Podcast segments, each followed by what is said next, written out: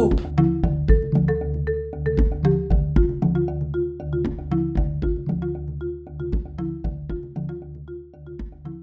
Hallo, herzlich willkommen, liebe Freirad-Hörerinnen und Hörer, zu dieser Ausgabe von Bioskop, dem Podcast der Austrian Biologist Association hier auf Freirad. Mein Name ist Julia Ecker und ich darf anlässlich des Frauentages einen ganz speziellen Gast bei mir begrüßen. Bei mir ist heute Enriqueta Vallejo Yahue. Hallo Enriqueta. Hallo. Enriqueta ist Doktorandin an der ETH Zürich im Department für Chemie und angewandte Biowissenschaften und hat während ihres Doktorats jetzt ein ähm, spezielles Projekt auf die Beine gestellt. Es nennt sich Wall of Scientists, welche unter anderem Frauen eine besondere Aufmerksamkeit schenkt. Und darüber werden wir gleich ein wenig plaudern, allerdings auf Englisch, denn Enriqueta kommt aus Spanien. Enriqueta, Would you please briefly introduce yourself? Yes, of course. So, uh, so yeah, I'm Enriqueta. I'm from Spain, and um, just to say a bit about personal myself, I love the outdoors. I love meeting people and climbing mountains. And I'm a researcher. I'm a pharmacist by training. I did work in uh, drug development for about six years when I decided to change path become an epidemiologist, and then move here to ETH to do a PhD. And I would describe myself as a feminist as well, because I think since I can remember, I always have been aware of differences that I encounter in the world between men and women, and I always have been trying to do my best to play a role towards equality there. And you told me that Women's Day is always special to you. Yes, it is. I, I it's kind of difficult to explain why, um, but it is definitely special. It's a day when you feel connections with people that you may not feel connections in other moments, but you talk through, uh, you share experiences, and and you find alliance. Uh, so it's really nice. Really a good day for me. Yes. Well, why do you think we still need this special day? I mean we are doing this interview today on this uh, special occasion. Why do you think it is still important to talk about it and um, to use this opportunity or this, this special day? Yeah, um, well, I dream of the day when we don't need this day, to be honest. Uh, but yes, I do think we still need it. And we still need it because sadly, whatever we want to see it or not, we do still live different realities depending on our sex or our gender and therefore it's important to acknowledge that. So the women's day is a perfect day for bringing up topics and discussions that could just benefit us all. Yeah. Mm-hmm. you told us beforehand that you have always been aware of these difficulties women experience in our society. Um, I remember you telling me about a special map here, actually, in the HCI building, showing scientists, mm-hmm. or let's say scientists throughout history, but they were almost all men, right? Yes, so that was, to be fair, that's not the first time, and sadly will not be the last time that we face a place, a, a map or a poster like that. So it was big and, and uh, on the wall and in, it was called Wichtiger Wissenschaftler, so important um, scientists. scientists. And um, I remember seeing it my, my first days, and it was mainly all men, mainly all Caucasian male, actually. Uh, there were two women. There was Marie Curie and Lise Meitner. I mean, Marie Curie is always there. She's like the exception. I was happy to see Lise Meitner. Uh, but yeah, eventually you're looking at it and you're thinking, I mean, what is this a part of this encouraging? And uh, probably not true to reality because a lot of women and a lot of non males, not uh, Caucasian male, have done a lot of great things throughout history. I mean, we're talking here of moments in which our own countries were maybe big uh, had big parents or quite the opposite or belonging to others so we have different cultures we have different ways of living and suddenly what happens here we only seeing a part of it so that poster had been yeah, kicking on my brain for quite some time, but now it's removed, and I think we are all acknowledging that we need a better version of it. And we have a new one, it seems. You started the Wall of Scientists. Can you tell us a little bit more about the project? So it started actually with that um, map or poster on the wall because when removing it, uh, the person in charge in, of the department then requested an alternative. So I proposed two alternatives. One was a beautiful poster of metabolic pathways, which matches our research. And the second one was to basically try to do something like what it was there, but faithful to reality and also something that everybody could feel connection to, wherever they come from and whatever their sex is. So that's how it started, Wall of Scientists. And they chose the second option of course. Yes so one part of me wanted them to choose the first one because you know it's easier but another part of me wanting them to choose the second one and they chose the second one. And then when talking to people everybody loved it. Everybody had a lot of ideas. So okay. The wall of scientists exists uh, let's say in real life and also online. Real life, there is a compilation of posters here in the HCI building in the foyer, and um, this compilation changes every month, right? How do you choose the personalities? So we always try. So in here, the decision is uh, made in by a team. So for example, Fatma Abdi plays a big role there, and we try to find a combination of scientists that reflects the diversity among the scientific community. So we try to have scientists from the past and from the uh, present, scientists from at least every continent. It's difficult to play with that, that's why we play with continents, uh, and then men and women. We often have more women, and in March we will have actually a complete panel of women because of the Women's Day. However, of course, men are also in the on the wall because the idea is to show diversity. Diversity, and as far as I understood, it is also about scientists who did not get the attention they deserved for their research contribution, um, yeah, due to social cultural prejudices, uh, let's say. It's, yeah. On the other hand, the wall also features people like Jane Goodall, which is uh, highly famous, I would say. Um, it's a cool mix. And well, I I counted the personalities because the thing is there is also a Wall of Scientists website and on the website there is a compilation which is much bigger. I counted 72 personalities. It's astonishing. Wow, so cool. Um, what is the idea of the homepage? So the idea of the homepage is to to basically reach more people. Actually, the homepage and the physical wall have two different targets or target population, let's say.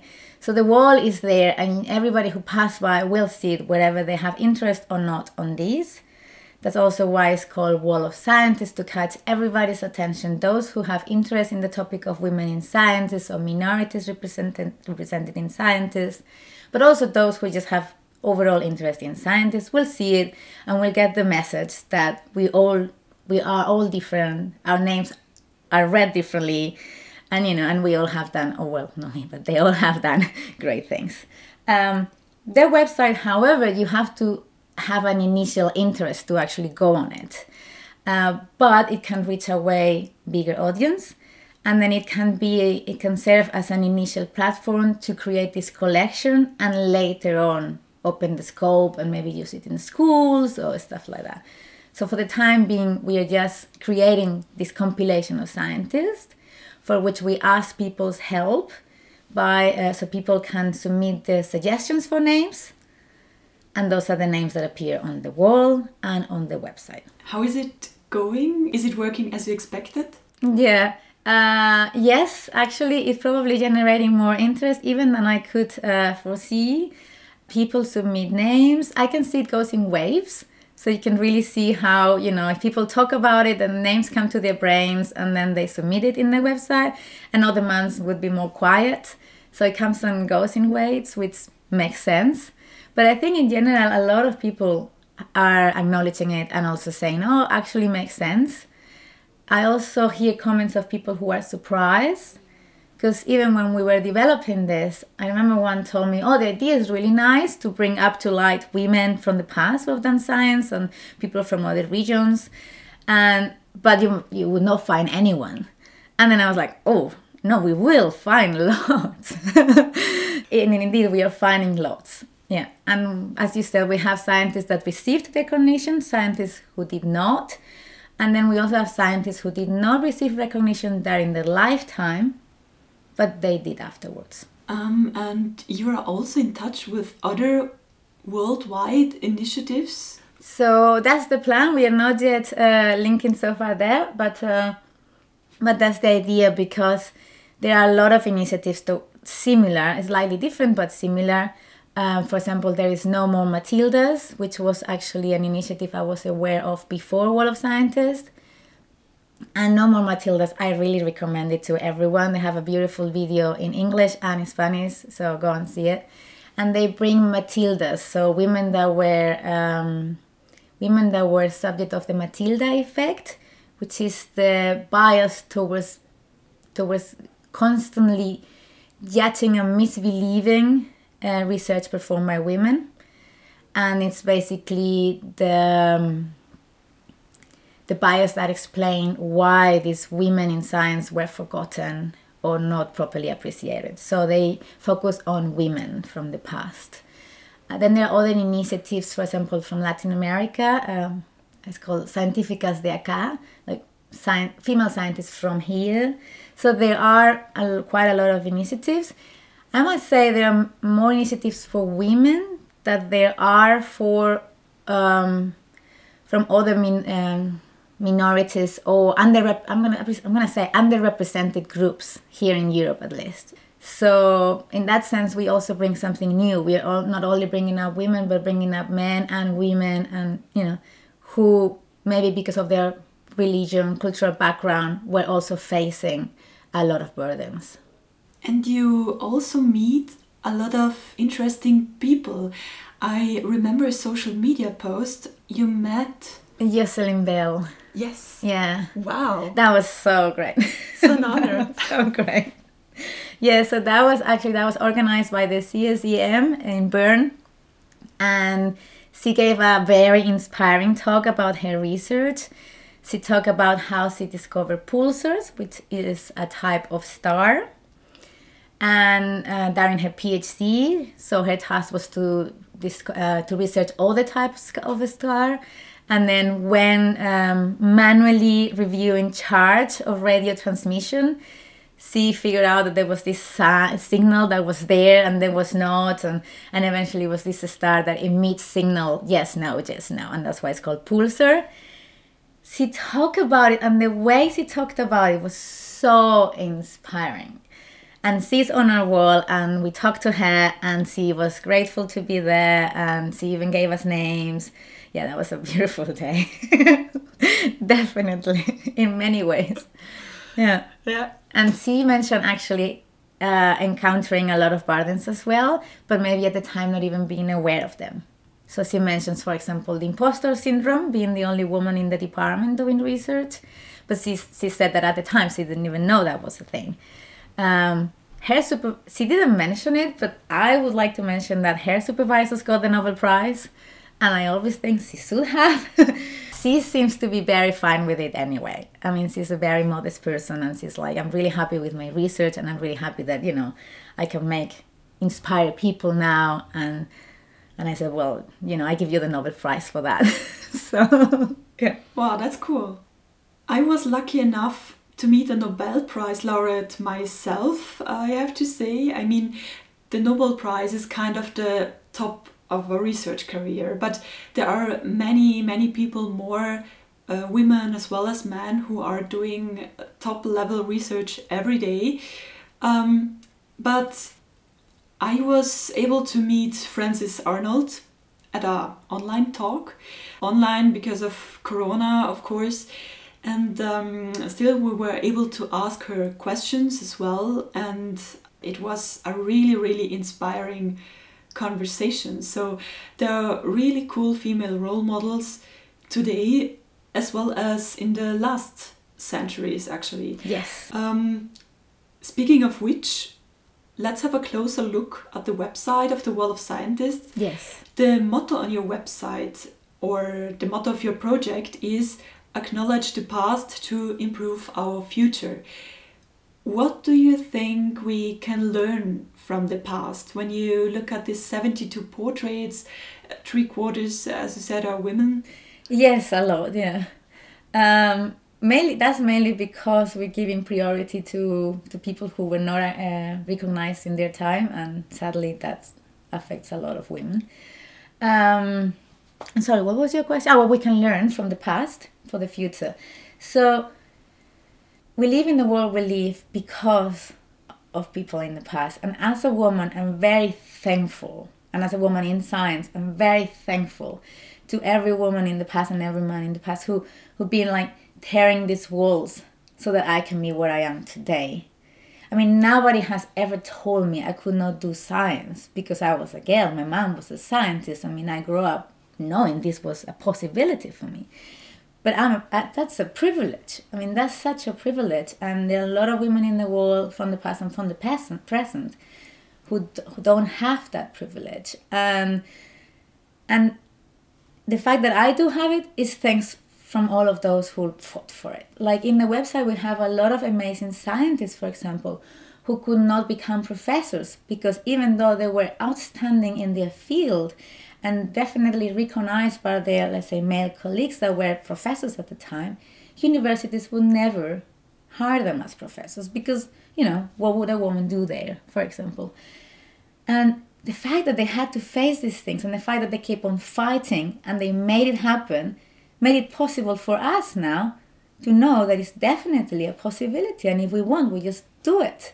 So that's why we need to learn from the past because we need to acknowledge it and we need to be grateful for it and keep on improving and there are a lot of things to be acknowledged actually um, i mean you came across many portraits uh, interesting life stories and, and research results i guess I wondered what are your favorite female portraits? Can you tell us more about your, let's say, favorite three? Oh, okay, my favorite three. That's a tough question. Um, I mean, it depends because there are some we know more about. Like, I mean, of course, one of my favorite three would be uh, Jocelyn Bell because, uh, you know, she touched my heart and my brain um, and her story is amazing. I also would say that for those who have interest, because she is now giving this talk around to inspire scientists, she also has a few YouTube uh, recordings of these talks.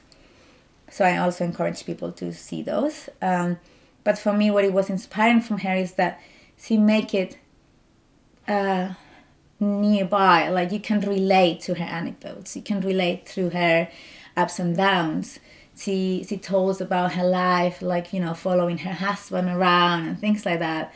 In a moment in which I was thinking everybody should be following you around. like I mean, I want to follow you around. Do you want to go? so, so anyway, uh, but then I have others, for example, like Elisa Augusta Ball. I know very little about her. Um, she is an African American um, she was the first, I think, female PhD of the Hawaii University, or one of the first. I'm going to say one of the first. And she was she died in 1915. And shortly before she died, during her PhD, she developed a formulation for a treatment for leprosy. So at that time, people from leprosy were not only dying and living a hard life, they were isolated from their from society, from their families. So thanks to Elisa Augusta they could then, okay, maybe not be cured, but at least have a life. Uh, this was the first ever treatment before, of course, later on better improvements. So Elisa Augusta died without knowing that she has done all this good. Uh, and it even took quite some time for the world to acknowledge that it had been here developing this. And I always imagine, like, I don't know, I imagine this, I'm gonna say girl because she died pretty early, or woman uh, and how her life would have been and how it would have been otherwise if she would have lucky you know if she could have lived longer and also be acknowledged for her amazing uh, advances. And were the research results not associated with another researcher then? Yes, exactly. The the the dean, I think it was the dean from the university, one of the heads. Yeah. Ah. But then um, historians figure out that it had been her because this often happens that people from the time that know it would mention mention this you know in this case mention Ball in the in their papers so they call her methods the Ball method using her surname. And then later on we figured out that of course it was her society feral. And now she's fully acknowledged for example by the University of Hawaii who's proud of her achievements. But you know life hard. And then um, I don't know another favorite. Of this is really tough. Um, because there's so many, yeah. Yeah, there's so many and they're so different. I think um, Nettie Stevens, maybe I, I don't know. Hmm, Marie Collinette. Ah, which one should I choose? It's so hard. I don't think I can choose another one. I'm gonna choose maybe Amy Noether. I'm not sure I pronounce her name correctly. I think it's Amy Noether. A mathematician born in 1982 and she fought a lot to become a professor. She worked a lot unpaid or getting paid nothing. And I think she, she's a continuous fighter, on top, of course, of being an amazing mathematician who set basis for a lot of concepts that we treat today. So. Uh huh. I had actually two portraits that I liked very much. Um, one was about Katherine Johnson. Uh-huh. Katherine Johnson was one of the, um, you say it on your homepage, one of the first human computers in NASA. she calculated trajectories and launching windows for the Mercury and Apollo projects or, or programs. For those who, who don't know, the Mercury program was the first human spaceflight program in the US, and the Apollo program was then actually the spaceflight program which successfully landed humans for the first time on the moon. And um, Johnson once said, so, so what she liked about her subject, maths, was that you can be either right or wrong. that's that's cool. And it was also cool to, to learn that Katherine Johnson, though she was a really talented mathematician, um, experienced some difficulties or, or prejudices. Um, for example, when she wanted to join the, the briefings, she was told that girls usually don't go. But this did not stop her, so she started to attend the meetings and continued her career. And yeah, today she's famous. Probably thanks to her and uh, a few more. We now know from, the, as you said, the human computers from the NASA, and which were mainly women. yes, so we have a, a big collection of amazing women there. Yeah. It seems that women have always to be a bit stronger, I would say. Still. Still, still, still, like I mean, it's it's the thing. It's just that's a, that's why I was wondering, like what I always wonder what would happen if we remove these burdens. Like these outstanding people manage to succeed in a world that is constantly telling them that they need to stop doing what they're doing. And they still become the best in what they're doing. So, what would be, what are we missing if we actually encourage them? Like, um, um, and this is this is I think another option for the wall of scientists. I mean, because we need to stop these behaviors that continue happening. I actually wanted to tell you an anecdote, and I hope I'm not killed. Um, but uh, so I, an anecdote from a colleague researcher, who so nowadays a colleague researcher, a mother, who got constant calls from the kindergarten to remind her that she needs to go to the mother meetings, while she and her husband had the agreement that for the early years of the life of their child, the father was going to take care of this child. So this scientist, this woman scientist and mother, had to constantly be a reminder of her, you know, of the societal duties and constant, constantly being told that she was doing a bad job in with some for something something that of course was important for her. I mean, motherhood was important for her, but science was as well. And this is the thing: we if you face this constant judgment, you have to be very strong to continue your path. And the easy thing is to eventually give up and say, okay, I'm going to do what society wants me to do. And this continue happening at a different scale and depending where we are, but it continues happening. And the only way this is going to stop continuing is when we start seeing, you know, in this case, women in science as a perfectly normal, accepted, and welcoming thing. you know? yeah, that's true. Well, I mean, on the other hand, one could say that the research field itself is a very competitive field, mm-hmm. right? I remember Sarah Springman, the former rector of ETH Zurich, said she had to be strong too, but not only because she's a woman, but um, because of the research field. The research field is competitive.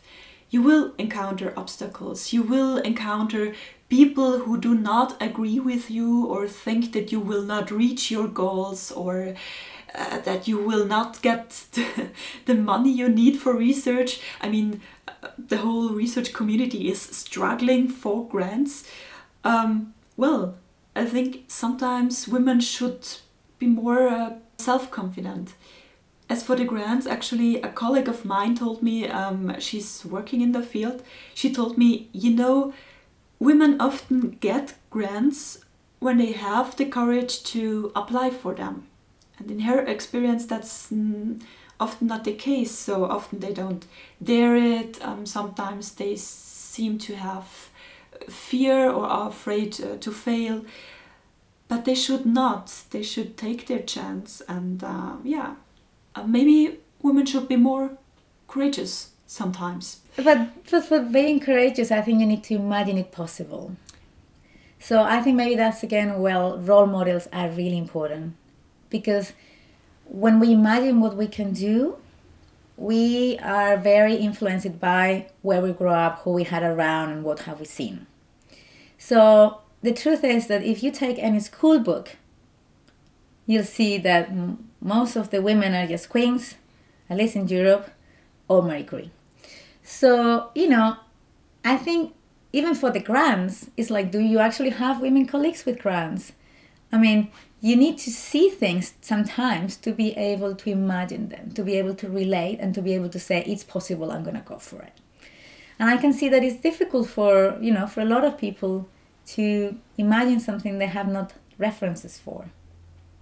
So that's why role models are very important. Yeah, and projects as yours actually I also had this feeling, and I think that we need um, more role models.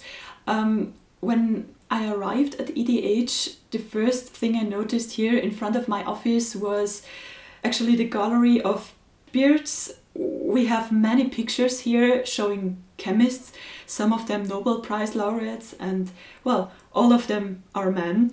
Uh, my first thought was wow, chemistry seems to be a man's field, a man's subject, at least historically. And still, it seems to be difficult for women.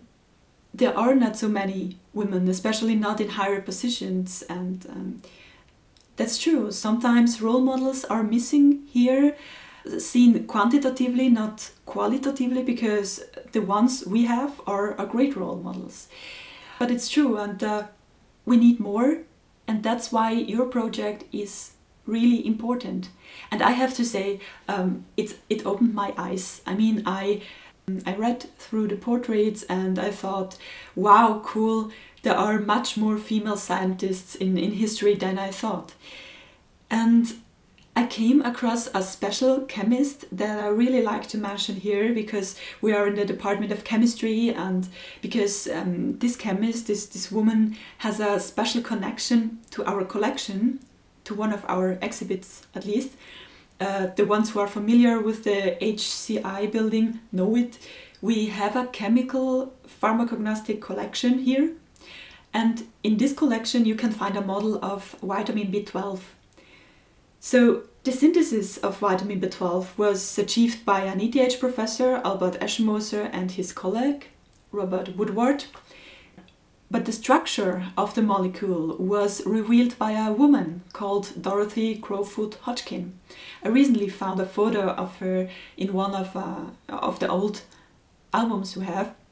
Um, and Hodgkin had a really fascinating career because she she was one of the very few female students at that time, long time ago, uh, that studied chemistry in Oxford, and she was the first to determine the three dimensional structures of some very important molecules. She was also awarded the Nobel Prize in Chemistry uh, in 1964 for this, for her determination by X ray techniques of the structures of important biochemical substances.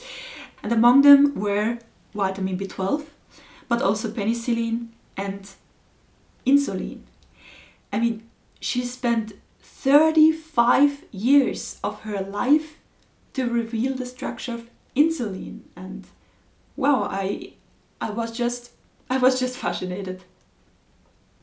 and I mean, imagine the world we live in without that. I mean, that a lot of people would be suffering quite a lot. So it's an amazing achievement. Yeah, it's it's amazing, and the fact that fascinated me the most was um, when she was 28 years old. She had three children, and uh, from then on, she she suffered from articular uh, rheumatism, which is actually a disease that causes lifelong chronic pain. So, in other words, she suffered from pain nearly all her life, I would say. Um, but still, she continued to do research. She attended meetings, uh, traveled around the world to, to give talks and attend conferences. I mean, she was indeed a very strong woman. Yeah, a woman that I would like, you know, that deserves to be on our walls, definitely. Yeah, especially here in ETH. Yeah. I think she was, um, yeah, when was she born? Um, 1910, yeah. So it was quite some time ago. I mean, uh, not everybody faces difficulties like that. Illness, physical pain is a is a special um, situation, and it must be really hard, um, especially in such a um, competitive and, and, demanding field as science. But uh, well, um, speaking of which, Enriqueta you are a scientist too, or a prospective scientist, let's say. What is your field of research? So right now, right now is uh, epidemiology. So what we do is we study populations to answer health-related questions. So a lot of people are familiar with the word epidemiology because of COVID. I mean, that's one of the things that epidemiology cover, infection diseases. But we also study actually um, non infection diseases, like, for example, rheumatic conditions or cancer. So the idea is that, to put it in easy language, it's a bit like data analysis, a lot of statistics and numbers using clinical data, so data from patients. So, what I currently do is I research patients in Switzerland with rheumatic diseases, and I try to identify subgroups of patients that may need more um, additional attention from the clinic or maybe could benefit better from one treatment than others. So, trying to identify the best treatment for certain groups of patients. I think that's, that's what I do at the moment. So, it's a different type of research and it's no longer in the lab. yeah. And have you ever experienced any difficulties or uh, bad comments? I mean, your career is still young, uh, you're just starting out.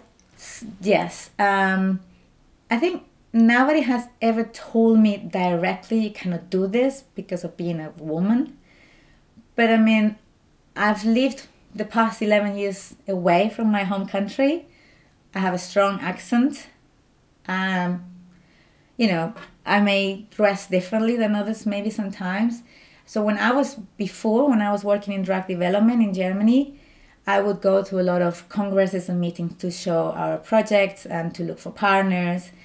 And it was always very disencouraging to be one of the very few women in the room. Like I've been there in many situations, especially in meetings with heads of companies. There were mostly always men. Um, and um, and then the worst for me was always when we were looking for capital for investors. So going to venture capital meetings to sell you know not to sell but like to try to convince people to invest invest in our research. That was always very tough because i was always the only woman and normally also one of the youngest. However i must admit that i have a different personality than maybe other people and when I say something like that, instead of disencouragement, I often feel encouragement because I feel the need to change that. So actually, I have my red jacket or my red dresses for when I went to venture capital uh, meetings. Because, you know, if I'm going to be different, then I'm going to be different how I choose how. and uh, yes, but at the same time, well actually once i was having a meeting actually here in eth with one student and i was talking about that and i was saying look for me venture capital meetings were annoying because i got tired of talking to men if I would see a woman, I would always target her. Like, I just want to know what you do and why you're here and share with you my life as well. So, and he actually, this student told me, well, but that's expected. And I was like, what do you mean? That's expected. And he was like, well, because, you know, the woman normally does more things at home. And then it's expected that there's going to be more men in like real economics. And I was like, this is just not happening you know? So i mean i encountered this kind of situations is that i i think in those situations i normally just feel pity for the person who actually feels that this is how it should be. Because this is not how it should be. We're losing a lot but not having a diverse uh, environment. In venture capital in research and in every decision make. Yeah. And how did you react? Because sometimes it's maybe challenging to react in this very moment, right? Yes, um, I don't know. I think I try normally to to find ways in which they realize they start thinking a different way, and I try to understand the point of view as well. So I understood a different background there, and I understood different gender roles. So then I try to play with them. So then, for example, if we assume that the woman is fully capable of dealing with the economics of a family, which are a lifetime commitment, which are very high risk if you mess up that. If you would put your family in her hands, why wouldn't you put other economical decisions that actually have a way less impact on your beloved ones in the hands of a woman? So in that case, you know, I think that person kind of agreed, but we'll see. At this point, we have to say or we have to mention it has also to do with bias, with gender bias, uh, unconscious bias. Sometimes people don't know where their ideas or attitudes come from. But it seems to be something um, deeply embedded in our society. Exactly, exactly. Uh, especially, I think one that is difficult to deal with, but that we need to, it's unconscious bias. So, I always say that if someone say that I don't have a bias, it's just you're not aware of it. But we all have our biases. And once we start acknowledging them, we start just finding more and more. So the so how would we describe unconscious bias? So let's say you meet someone for the first time.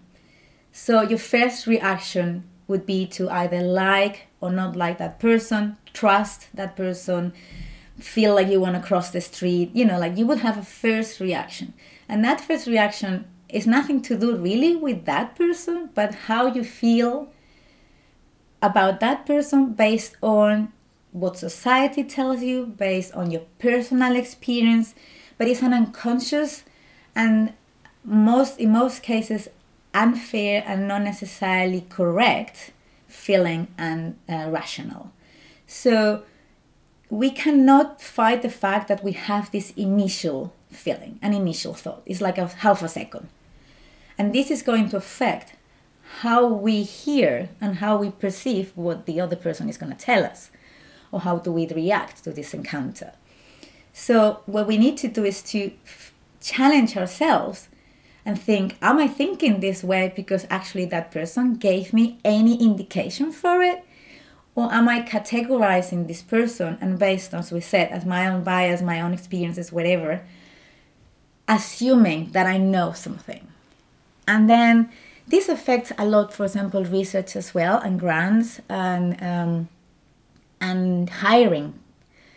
Because, for example, there's a lot of research in hiring that says that we tend to hire people that are like us, people we can relate to. So, and also we are used to allocate certain behaviors to professionalism, to, to knowledge, to good performance. Such as, for example, some posture in on how you know how am I sitting, how am I talking, this, the pitch of my voice, and sometimes we judge someone as more professional or more suitable for the job fully based on our bias. I mean, um, and we need to be aware of that to go beyond that, especially, for example, when we are hiring someone, um, to be able to maybe hire someone that has a strong accent and give us the feeling that, oh, something is wrong, but go beyond the strong accent and does that person know about the topic?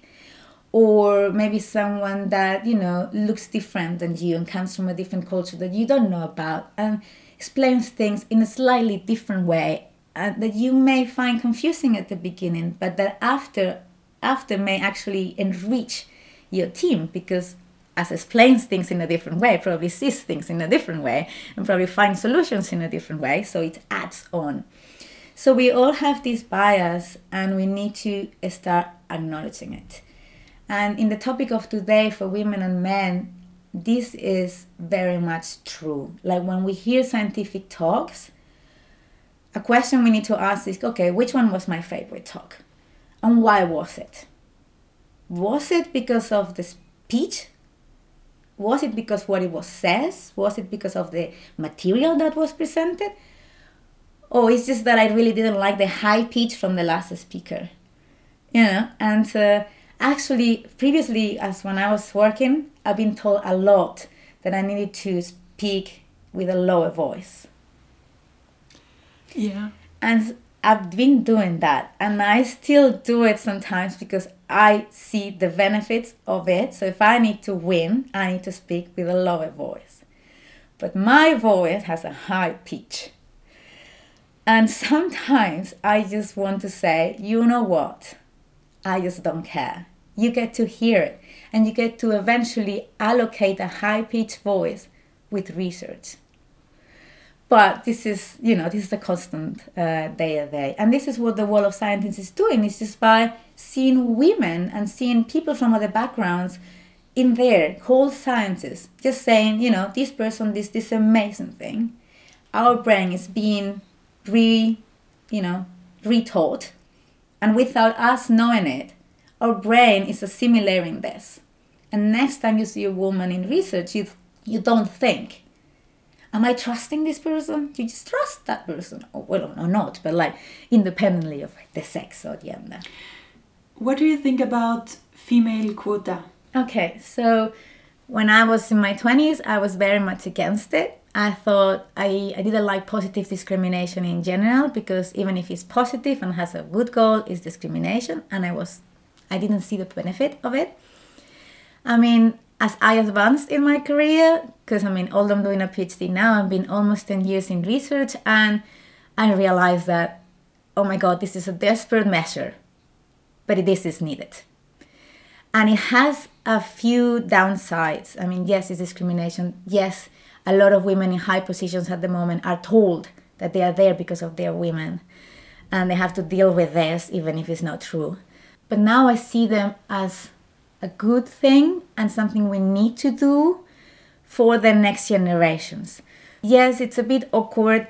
Yes, you could it has downsides, but the idea is that two generations from now are going to be so used to see women in high positions that the quote is not going to be longer needed. So, you know, um, let's acknowledge our past. We've been trying this. It just hasn't really worked as the speed is should have. So let's take some desperate measures because we need it. What about a quota for men? It would not be necessary in natural sciences, of course, because we have enough men there. Mm, but maybe in other professions, So if that's the case, so for example, in kindergarten schools, uh, I think this depends on the country, but in some places, kindergarten teachers are mainly women. So I would definitely at least encourage, as a minimum thing, schools to hire men for kindergarten teaching. I then I don't know maybe nursing has more women as well.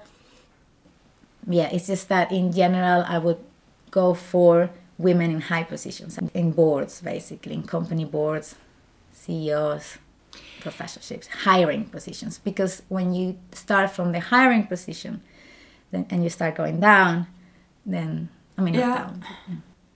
Because at the moment we are facing the problem if there are not enough women, let's say we have just five, then those five have to cover everything. Uh, they have to be in every board meeting, they have to, to do everything. And sometimes they have no time for research anymore, it seems. I mean, at least that is what what I have heard because I, I had another recording last year with three very successful women in science and uh, they told me you know it's it's quite hard to cover everything and maybe this would be another motivation to change things But also, I mean, we cannot just say 50% and that's it. We need to also make sure it's feasible. We need to make sure that exactly the people that are actually that 50% are not in every, absolutely every board because they are people at the end of the day.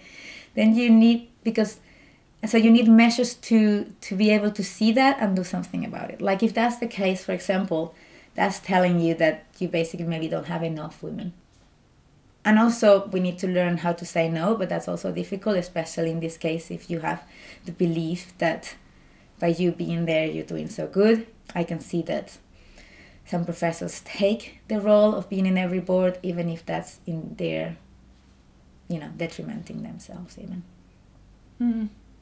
Yeah it's a good it's a very good discussion. Like okay quote is necessary. How do we implement it? Um, yeah, but the other question is, especially in science, you need equality, right? And there are people who say if there's a quota, the quota will be more important than the quality. That's uh, not good for science, for, for research. But then the next question is who decides what has quality or what is quality? And um, when hiring, often it is a jury. And uh, then it would be really important that the jury consists of men and women so that it is balanced. Exactly, the jury must be balanced too. And also, it's not only balance, I think we should all be trained in unconscious bias. And I think that's even more important because once you're trained in unconscious bias and you're able to recognize it, you're the first one that actually identifies the good in each person independently of how they do things. And sometimes what is implemented in circumstances without the proper training for it or without the proper strategies for it, and then it's hurting more than it's actually benefiting. Well, the end of your PhD is approaching. Um, what are your plans for the future and uh, your plans for the Wall of Scientists? Okay, so good question. So the plan for the Wall of Scientists, um, it's to remain running, but at a low pace now until I finished, and also put more people on board. So at the moment we have, I mean, we have more people. We have Fatma Abdi, we have Oli Oli Walker, we have you know people like you that are encouraging us. And we have also more writers like um, you know Magdalena, Teresa that are writing the stories from the scientists. So we want to involve more people so that it runs more fluently. We continue close collaboration with our supporters like AVUF, the Students Association at ETH, as well as uh, the Parliaments Association, PSA, and the African Students Association of ETH and ETH Diversity. And, um, and then we want to link to other associations and other uh, initiatives that are doing similar things so that we can grow up and then we can help them get visibility and they can help us get, visibility. Then the goal would be to mainly uh, start reaching, especially for example, other um, people working in the topic, schools, making maybe make the physical wall more presence in different places, permanent expositions like things like that. So, I mean, it is common that now many educational institutions are realizing that they need to start including women on their walls. Um, and this would help, you know, showing a good variety of them that they can choose from. And um, could be a startup then. It could be a startup. It could. I mean, it could. yeah, um, it could be a startup. It could be a, you know, this cute, like the center of talks and stuff like that. So there are a lot of ideas for it. Yeah, it should sleep a little bit until I finish my PhD. but that was always the plan. So the initial plan is to first grow the collection of scientists with everybody's help, and then move towards okay. Now that we have this, let's move forward. Yeah, maybe it helps to close the gap. There is still a gap in natural sciences called the leaky pipeline, as you certainly know. Um, the leaky pipeline describes a decrease in the proportion of women with increasing career stage, and this also applies to chemistry and biology. And um, yeah, so in Switzerland, in Switzerland, 41% of researchers in the higher education sector are women, but they are underrepresented in, in natural sciences and in other technology subjects. We have only 26 to 33% uh, women there. And uh, yeah, these are figures from 2019. As um, Sarah Springman said, there are many good initiatives and projects, but there is still a lot to do. So, in your opinion, Enriqueta, what needs to change? Representation, and that's where the quota helps. So, you know, if we think of what do we as what is a professor, how does a professor look like? It's normally, you know, middle-aged old man, beer, serious. I don't know.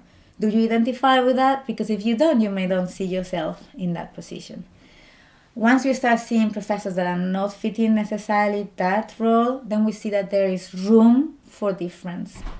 Um, actually, something that is really encouraging to even consider becoming a professor is to talk to other professors right now.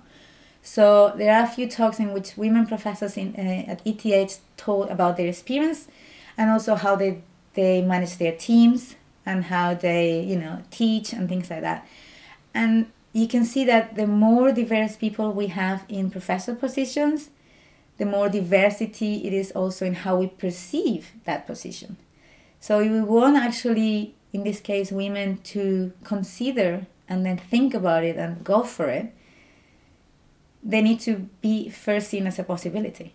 And the truth is that even if we are getting better in percentages of professorships, it's still not yet sustainably better to actually knowledge. It's still seen as an exception.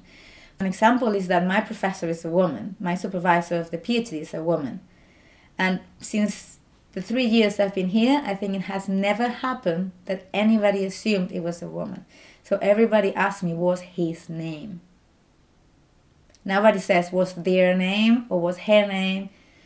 I mean, sometimes people say, What's the name of your supervisor? That's unlikely. Most of the time, it's what his name. Or when you talk to your professor, then, I don't know, is he nice with you? And it's like, Well, he is not because it's she, but never, because in everybody's head is a man.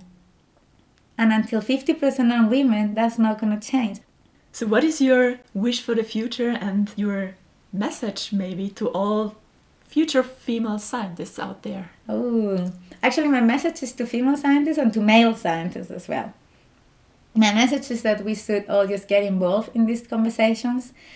Um, we will change the way we think, we will change the way we see things, we will change the way we support certain measures like POET or not. We will go against, we will go for it, but we need to discuss it and we need to talk it. Um, and for for maybe girls that are not yet have not yet decided what they want to do, I would say open the scope, look beyond what is near you, see that the world is full of possibilities. Uh, in research or not in research, you know, there are a lot of fields that maybe you didn't think you could participate in. Just give it a chance and think whether you would like it. Um, so science is definitely a place for men. It's definitely a place for women. It's definitely a place for people who don't identify themselves as men or women.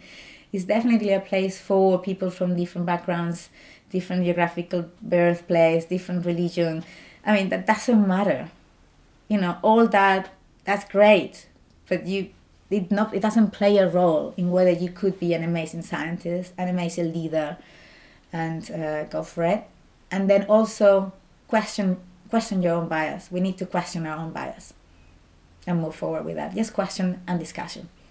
Thank you. That's I think that's a very good closing. So ein, ein gutes Schlusswort würde ich sagen, dass wir uns alle ein bisschen mehr damit beschäftigen, worüber wir nachdenken tatsächlich und wie wir Dinge beurteilen und auch sehen. Danke, Enriqueta, dass du heute bei uns warst. Ähm, danke euch, liebe Hörerinnen und Hörer. Wenn ihr euch mehr für die Wall of Scientists interessiert, es gibt eine Website www.wallofscientists.com. Es gibt mittlerweile auch ein Quiz dazu auf der BCAP Homepage. Das ist die Seite des Departments für Chemie und angewandte Biowissenschaften der ETH Zürich www.chap.ethz.ch. Versucht es, es macht Spaß und damit sind wir jetzt am Ende. Danke fürs Zuhören. Bis zum nächsten Mal. Wir hören uns wieder Anfang April bei der nächsten Bioskop-Folge. Macht's gut und schönen Frauentag. Thank you. Thank Bye. you.